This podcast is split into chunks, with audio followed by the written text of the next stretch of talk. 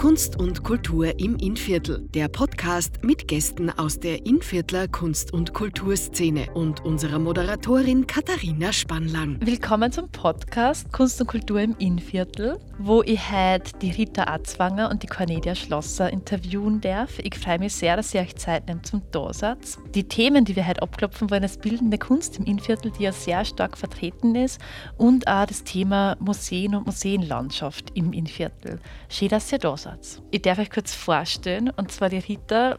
Du bist Liedergeschäftsführerin äh, von Mitten im Innviertel, das schon seit 2019 und hast auch das Daringer Kunstmuseum in Aschbach mit aufgebaut. Außerdem hast du Kunstgeschichte studiert, du bist Kunsthistorikerin. In Wien hast du studiert und in Graz. Nebenbei, weil du damit nicht Fahrt wird, machst du auch noch Führungen in Kotzenberg im Schloss.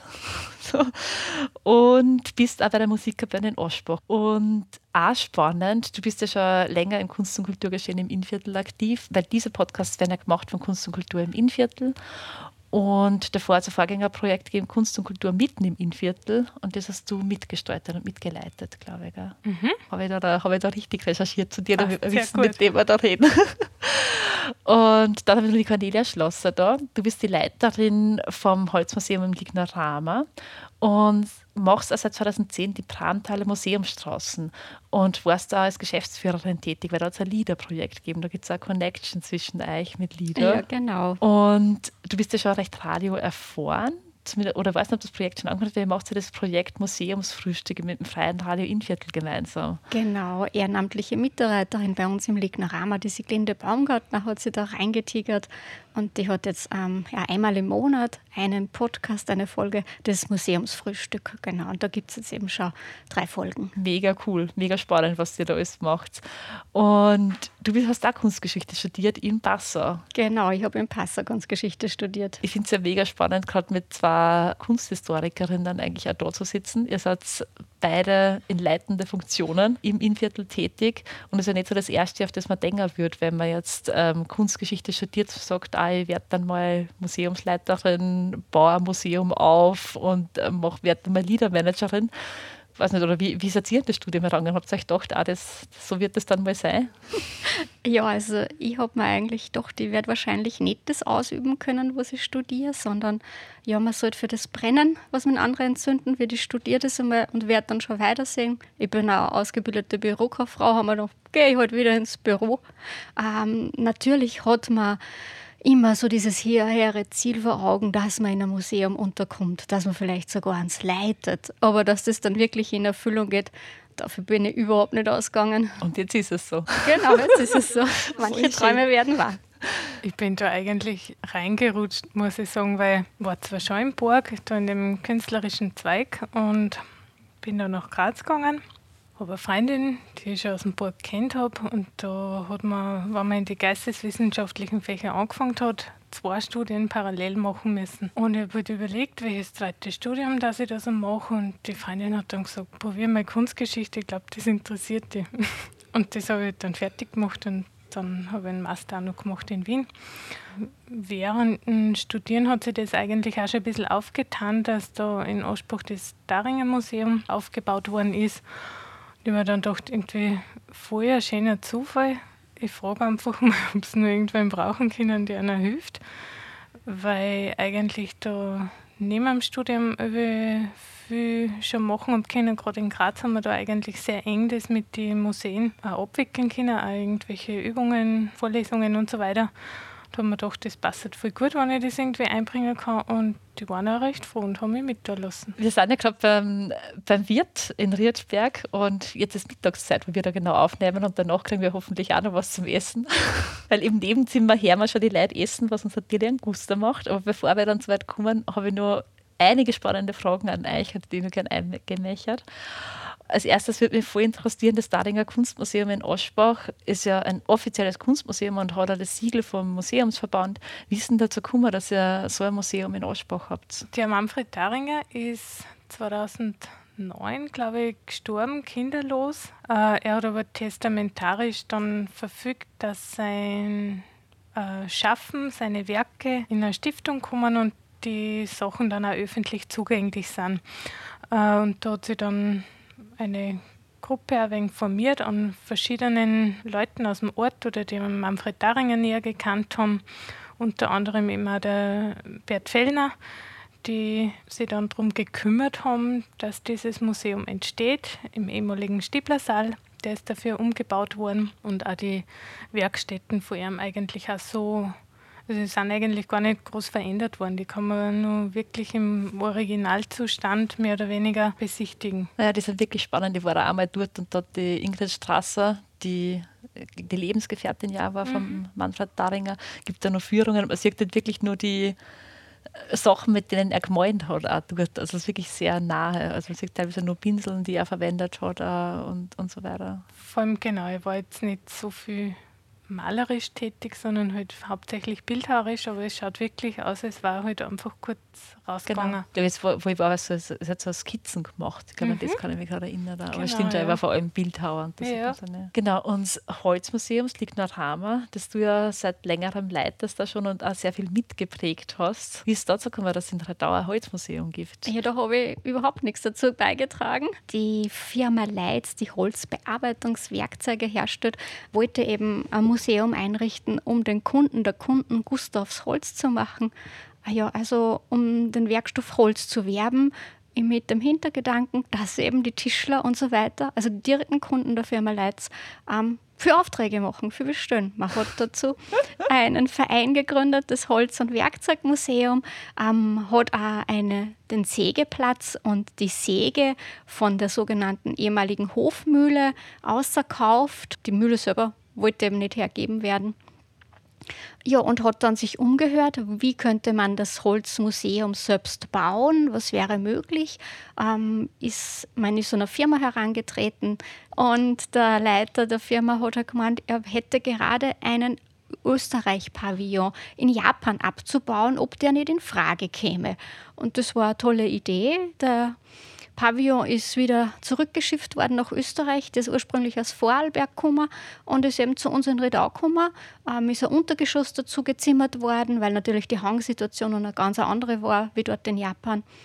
Ja, und dann ist unser Museum eingerichtet worden. Das ist 2001 eröffnet worden und ich bin dann erst 2013 dazu gekommen, aber nicht als Leiterin. Das bin ich erst seit 2020. Voll spannend. Mhm. Danke, Cornelia. Also, ich habe das gar nicht gewusst, dass das äh, in Japan ein Gebäude war vorher. Also ja, ich lerne genau. immer, noch, immer noch Neues. Du hast, es, du hast es schon kennt oder schon ja, Hermann Mayer hat da seinen Sieg gefeiert Wirklich? nach diesem großartigen Sturz. Ähm, waren die Siege, waren die Pressekonferenzen und so weiter. Gut zu wissen, was, was die Gebäude auch schon für Geschichten eigentlich dann haben, in denen, denen man sich so bewegt dann auch. Oder wo man unser so Gebäude ist sicher unser größtes Ausstellungsexponat, ja. Also es gibt ja gar nicht so wenige Museen im Innviertel. Wie seht ihr das? Braucht es die Museen oder ist es was, ist es nur zeitgemäß, dass es ein Museum gibt? Ich weiß gar nicht, ob ich da die richtige Antwortpartnerin bin, weil ich gehe voll oft ins Museum. Für mich ist schon eine gute Freizeitgelegenheit, aber da bin ich sicher keine Referenz. Was taugt dir dran? Ich finde es einfach wieder spannend, natürlich aus fachlicher Sicht, wie sie das aufgebaut haben, welche Sachen das ausstehen, wie die präsentiert sind, welche Geschichten da drum herum gesponnen sind, auch oft einfach, wie die Leute sind, die dort arbeiten oder die das selber zum Teil gesammelt haben, aufgebaut haben, um da ins Gespräch zu kommen, weil es einfach oft komplette Nischenthemen sind oder manchmal gibt es einfach gerade wie die Heimatmuseen, da gibt es so viele verschiedene, aber es ist voll spannend, was jeder so ein wenig sammelt und aufhebt interessiert mich halt. Mhm. Ja, ich, ich spüre die Begeisterung. Ich denke mir auch so, ich sollte eigentlich mehr in Heimatmuseen gehen. Also das ja, ist das. Super. Wie ist das bei dir? Wie siehst du das? Ebenfalls nicht repräsentativ. Ich habe mich als kleines Kind schon sehr spannend für das alte Zeug interessiert und ich habe sehr, sehr lange gebraucht. Wann war eigentlich früher, wollte ich immer wissen. Weil die anderen Leute haben immer gesagt, ja, früher war das so. Und ich wollte wissen, wann ist es früher gewesen? Vor 150 Jahren, vor 300, vor 5000? Und das war ziemlich, ein ziemlich langer Prozess, dass ich das rausfiltern können habe. Und ja, ich gehe auch sehr gerne ins Museum. Ich hoffe auch, dass ich schon alle gesehen habe im Innviertel. Ein paar weiße Flecken habe ich noch. Und natürlich finde ich als Museumsleiterin, dass das immens wichtig ist, dass Museen ein Teil unseres gesellschaftlichen Gedächtnisses sind, das wir auf keinen Fall verlieren dürfen. Auch wenn vielleicht die Präsentation nicht optimal zeitgemäß ist, man muss immer wieder an sich arbeiten, aber trotzdem darf man nicht vergessen, dass wenn eine Generation das nicht mehr weiß, manche Sachen unwiederbringlich verloren haben, dass jeden Tag so viel Wissen mit älteren Menschen untergeht. Ja, also Museen als gesellschaftliches Gedächtnis, also als etwas, das einfach aufnimmt, was sie in der Gegend auch tut und dafür einfach einen Raum ergibt. Ist ja nicht nur der Ort, wo ich jetzt hingehen kann, sondern auch die Sammlung dann. Seht ihr das auch so? Oder wie ist das so aus Sicht der Kunsthistorikerin? Ja, genau. Ich wollte es auch gerade erwähnen. Die fünf Aufgaben, da ist einfach besammeln und warnen und ausstellen. Also nicht nur Zeitvertreib, nicht der Besuch am Sonntagnachmittag, sondern ja, da werden auch die Dinge, die drinnen sind, bewahrt, auch in einen Kontext gestellt. Was war das? Zu was hat man das verwendet? Das geht ja alles verloren jetzt gerade. Und äh, je mehr Zeit das verstreicht, umso genauer muss das definiert werden. Vor 50 Jahren hat vielleicht jeder noch ganz genau gewusst, was ein Butterfass ist. Heute muss man schon ein bisschen ausführlicher machen. Also ich merke schon, da gibt's, also es, es gibt viel mehr, weil oft wird der Museum als etwas sehr Verstaubtes und Altes und keine Ahnung, also so, wenn man halt wenig ins Museum geht, ist das halt oft so, so gesehen, aber es ist es ja gar nicht. Ich glaube, der schwierigste Weg ins Museum ist wirklich bis vor die Haustür. Wenn man drinnen ist, ist eh dann oft total spannend und auch welche, die halt sagen, oh Gott, geh halt geschwind mit. Das wäre wirklich dann an der Schwelle kehrt macht und sagt, das schauen wir sicher nicht an. Das ist mir bei allen Museumsführungen noch nie passiert oder privat irgendwo, wo man vielleicht sagt, das ist jetzt was, was mich nicht so interessiert oder ich habe eh schon 17 Heimatmuseen gesehen. Es ist jedes wieder spannend und ich glaube einfach, wenn man drinnen ist, wird man eh wenig fasziniert oder mitgenommen. Also wenn ich euch so zuhöre, kriegt man richtig Lust, mehr ins Museum zu gehen und kann auch alle Zuhörerinnen, glaube ich, nur empfehlen. Entweder fragt die Rita oder schaut einfach direkt vorbei im Lignorama. Rita, du bist auch bei LIDA, bist die Geschäftsführerin von LIDA. Und LIDA ist jetzt nicht die Übersetzung von dem englischen Wort LIDA, was es sowas heißt wie man führt irgendwas, sondern es hat eigentlich eine andere Bedeutung. Und man hört das voll oft im Innviertel, äh, weil es ja drei Liederregionen ergibt. Und magst du uns erzählen, was ihr da macht bei Lieder, damit man das nicht immer so ein ominöses Wort bleibt? Es umfasst eigentlich ganz vieles, was äh, mit der Weiterentwicklung der Region zum Tor hat. Einerseits machen wir selbst Projekte, um die Region irgendwie bestmöglich weiterzuentwickeln, positiv zu verändern. Äh, wir begleiten aber Gemeinden, Vereine, private Firmen dabei, die sowas machen wollen. Wir haben sie da eine Strategie verschrieben, die ja gemeinsam mit der Bevölkerung erarbeitet wird, wo wir vorher miteinander schauen, was braucht es in der Region, wo soll einfach was passieren, was können wir miteinander auch verändern zum Guten. Und genau, das ist so quasi unser Arbeitsprogramm dann. Hm, spannend.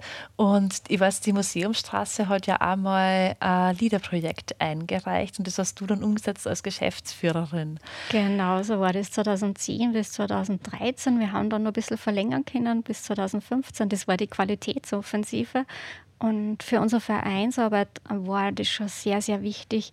Wir haben da wirklich ganz viele Strukturen aufbauen können, von denen wir heute noch leben, wo wirklich ja, was geschaffen worden ist, eine Homepage, Werbematerial, ein Newsletter, also alles, was, mit dem wir wirklich so arbeiten, die Kommunikationsleistungen, die wir jetzt noch machen, die sind da einfach eingerichtet worden und das wäre jetzt mit reinem ehrenamtlich, wie es momentan ist, nicht zum Bewältigen. Ich glaube, das ist auch ein bisschen der Punkt, wo sich Lieder auch einfach super eignet, dass man was starten kann, dass man irgendwo eine Gelegenheit hat, einen Schwung irgendwo äh, aufzubauen und was zu verändern was man ohne die Förderung nicht machen könnte. Impulse irgendwo in eine gute Richtung. Genau, es war ein kraftvoller Impuls, mhm. der uns heute immer noch genug Schwung verleiht. Also schon, äh, ich finde es ziemlich beeindruckend, was, was Lieder so in der Region auch mitbewegen kann. Oder weil es ist ja auch was, wenn ich das richtig verstanden habe, dass Lieder ja auch Leute aus der Bevölkerung einreichen können. Also man kann genau, es kann jeder selber einreichen, es kann sich ja jeder irgendwo beteiligen, wo mitmachen, wo mitwirken. Es geht ganz viel um Zusammenarbeit. Also es ist einfach ein, ein Programm für Menschen, die sich aktiv irgendwo engagieren, die zusammenarbeiten wollen, die irgendwie mehr dann als eigentlich müssten und für das auch irgendwo natürlich ein bisschen belohnt werden, die Durchhaltevermögen haben. Ja, und wir haben jetzt eh schon ein Beispiel gehört, so auch für, für die Brandhaler Museumsstraße. Und mich würde interessieren, was sind denn da die Möglichkeiten von LIDA? Ich glaube, wir haben mit dem jetzigen Projekt äh, Kunst und Kultur im Innviertel eine ganz wichtige Basis schon mal gelegt, wo man in ein paar Jahren sagen kann, es war voll wichtig, dass wir das gemacht haben, dass sie einfach auch die Kulturinstitutionen untereinander ein bisschen besser erkennen und vielleicht auch wenig angeleitet wird, einmal eben in einem Museum zu fahren in einem anderen Bezirk, das ich vielleicht kenne, aber wo ich selber vielleicht noch gar nicht dort war. Das irgendwie vielleicht ein Ausflugsziel oder irgendwas sogar ist, wo andere hinfahren. Und ich bin eigentlich in der Gegend und kenne es gar nicht so genau. Also auch das Thema Sichtbarmachung, weil oft ist es ja eben, man ist wo, man weiß ja gar nicht, was sie alles tut in der Region. Auch, ja, genau. Oder wo man vorschnell einfach einmal sagt, hm, das ist eh immer da, da kann ich falsch einmal hin. Und dann fährt man aber nie hin. Irgendwann ist nie. Irgendwann ist nie, genau. Ja, das stimmt. Ich habe euch ja gebeten, was mitzunehmen und äh, was für euch Kunst und Kultur im Innviertel auch bedeutet. Ja, ich habe zwei Sachen sogar mitgenommen. Ich habe zwei kurze Absätze mitgenommen, die Alfred Kopin an Margret Bilger geschrieben hat. Und ich habe nur geistig was mitgenommen, was derzeit noch als reales Motivbild im Stadtmuseum Scherding hängt. Mhm. Magst du das vorlesen vielleicht? Den Brief oder das vom Stadtmuseum? Beides. Beides, okay. Weil wir können es ja leider nicht herzagen und ich glaube, unsere Hörerinnen und Hörer. Ja, nein, es ist aber besser vorzulesen. Also am 25.10.1942 hat Alfred Kubin, der bekannte Grafiker, an Margret Bilger geschrieben, ich sehe mir immer wieder ihre prachtvollen Holzschnitte an. Und da sie hier Ausdruck mit der eigens hierzu selbst gefundenen Technik organisch, ja elementar verwenden und wunderbare malerische weiche Wirkungen erzielen, sollten sie für dieses Verfahren auch den Namen erfinden. Und scheinbar hat die gute Künstlerin, die ja in Taufkirchen an der Bram gewohnt hat und wo es eben auch das Museum, das gleichnamige gibt, hat das gefunden, denn am 11.12.1942 schreibt er, Holzrisse ist wie eine glückliche Eingebung. Sie geben mit Risse einen Wink auf die im Grunde weiche malerische, zeichnerische Technik und mit Holz als für das Material. Das ist jetzt ein bisschen äh, schwierig, vielleicht auf den ersten Blick, um was geht es da?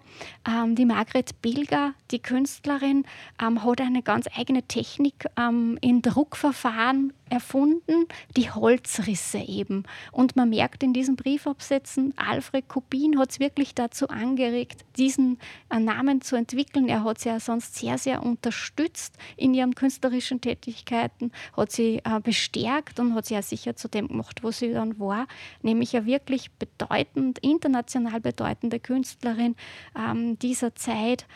Sie ist ja, glaube ich, 1971 dann verstorben in Taufkirchen an der Bram. Und damit wollte ich ja ausgreifen, was wir eigentlich wirklich für bedeutsame Künstler da haben. Im Museum wirklich gut zu erfahren. Da drinnen ist ja wirklich, wie wenn die Margret Bilger gerade noch mal kurz einen Raum verlassen hätte. Ähm, und es ist aber sehr wenig bekannt, finde ich. Aber wirklich ein ganz ein wunderbares Spezialmuseum in der Bramdal Museumstraße für die bildende Kunst. Ja, mhm. und sie ist ja also eben ein sehr international bekannte und großartige Künstlerin, die Margret Bilger, über die man einfach viel zu wenig weiß. Also ich weiß nicht, mhm, ich bin genau. erst äh, vor zwei Jahren das erste Mal hingekommen und habe mir gedacht, wieso habe ich das während meiner Jugend nicht gewusst. Und was habe ich noch mitgebracht? Ja, bitte. Sator, Arepo, Tenet, Opera, Ropas. Was ist das jetzt? ähm, das äh, ist ein sogenanntes Palindrom. Also wenn ich die Wörter, die fünf mit jeweils fünf Buchstaben untereinander schreibe, dann kann ich die in alle Richtungen von links nach rechts, von rechts nach links, von oben nach unten, von unten nach oben lesen und es kommt immer das Gleiche aus. Das gibt es seit der Antike, man weiß nicht genau, was es bedeuten soll, aber es war in lange Zeit, also seit der Antike, immer ähm, sehr magisch, sehr rätselhaft, sehr mystisch, immer Schutzformel, um sie vor bösen Geistern, Dämonen und so weiter abzuwehren.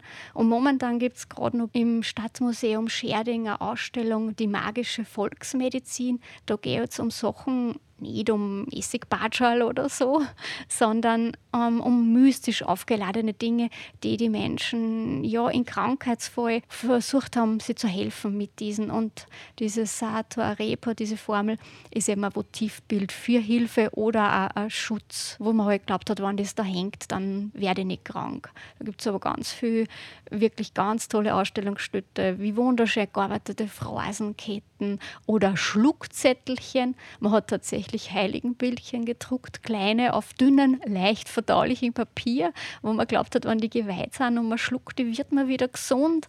Man hat Löcher in Bäume gebohrt, hat glaubt, wenn man da Sprüche einbohrt, dann kann ich dem Baum die Krankheit aufhalten. Also wirklich ein sehr spannendes Thema. Super spannend. Was ich mitgenommen habe, ist nur gedanklich und symbolisch, weil ich gestern um 11 Uhr auf die Nacht, wie ich heimgekommen bin, keine Zeit mehr gehabt habe. Alles gut. Aber ich habe mir was überlegt und ich wollte das gerne suchen, aber gut, es ist nur ein Gedanke mit mir dabei. Ich habe ein bisschen meine Karriere, warum ich mich für so geschichtliche Sachen überhaupt interessiere, im Stift in St. Florian angefangen. Da habe ich schon als Ferialjob Führungen dort machen dürfen. Und da habe ich einen Schlüsselbund mit so großen Schlüssel gehabt. Und die haben mir voll gefallen. Und sicher hätte ich halt gerne mitgenommen gehabt, weil es da glaube ich, in vielen Schlössern, Häusern oder in Museen bestimmt bei uns auch noch einige gibt, die einfach auch Tore und Türen öffnen zu Räumen, die man vielleicht noch nicht kennt und durch die man gerne einfach einmal durchgehen soll und sich auf irgendwas Neues einlassen kann. So hätte ich es mitgenommen, so als Symbol. Die Schlösser, die wir aufmachen können, um mal in neue Orte reinzuschauen. Zum Abschluss darf ich die Kiste herholen. Das ist eben unsere Geschenkekiste, weil wir auch Danke sagen wollen an euch. Und zwar darfst du da ein Kuvert rausziehen. Ich mache die Kiste gerade auf und da, da gibt es ähm, ganz viele bunt. bunte Kuverts erinnern. Und auch jede von euch darf ans ziehen. Ich mache Rosen. Ich mache die Augen zu. Ich glaube, ich kann meins dann gleich abholen. Gutschein für eine Packung Zusatz feinste Bierpralinen. Genau, also danke an den Biergasthof Friedberg. Die haben uns die Bierpralinen gesponsert und es gibt bei Erna im Keller mehr als 500 nationale und internationale Bierspezialitäten. Gutschein für zwei Eintrittskarten für den Zeller Schloss Advent. Ja, das ist ja ganz großartig. Ich bin da in der Nähe. Und ich hätte da sowieso hin müssen. Ja, voll schön. Ja, danke fürs Kommen. Danke für die Einladung. Ja. Die nette Überraschung. Genau, ich möchte auch Danke sagen. Gerne. Das war schon wieder mit unserer Podcast-Folge Kunst und Kultur im Innviertel, die im Rahmen eines Liederprojekts mit Unterstützung vom Bund, Land und der Europäischen Union entstanden ist. Danke fürs Zuhören und bis zum nächsten Mal.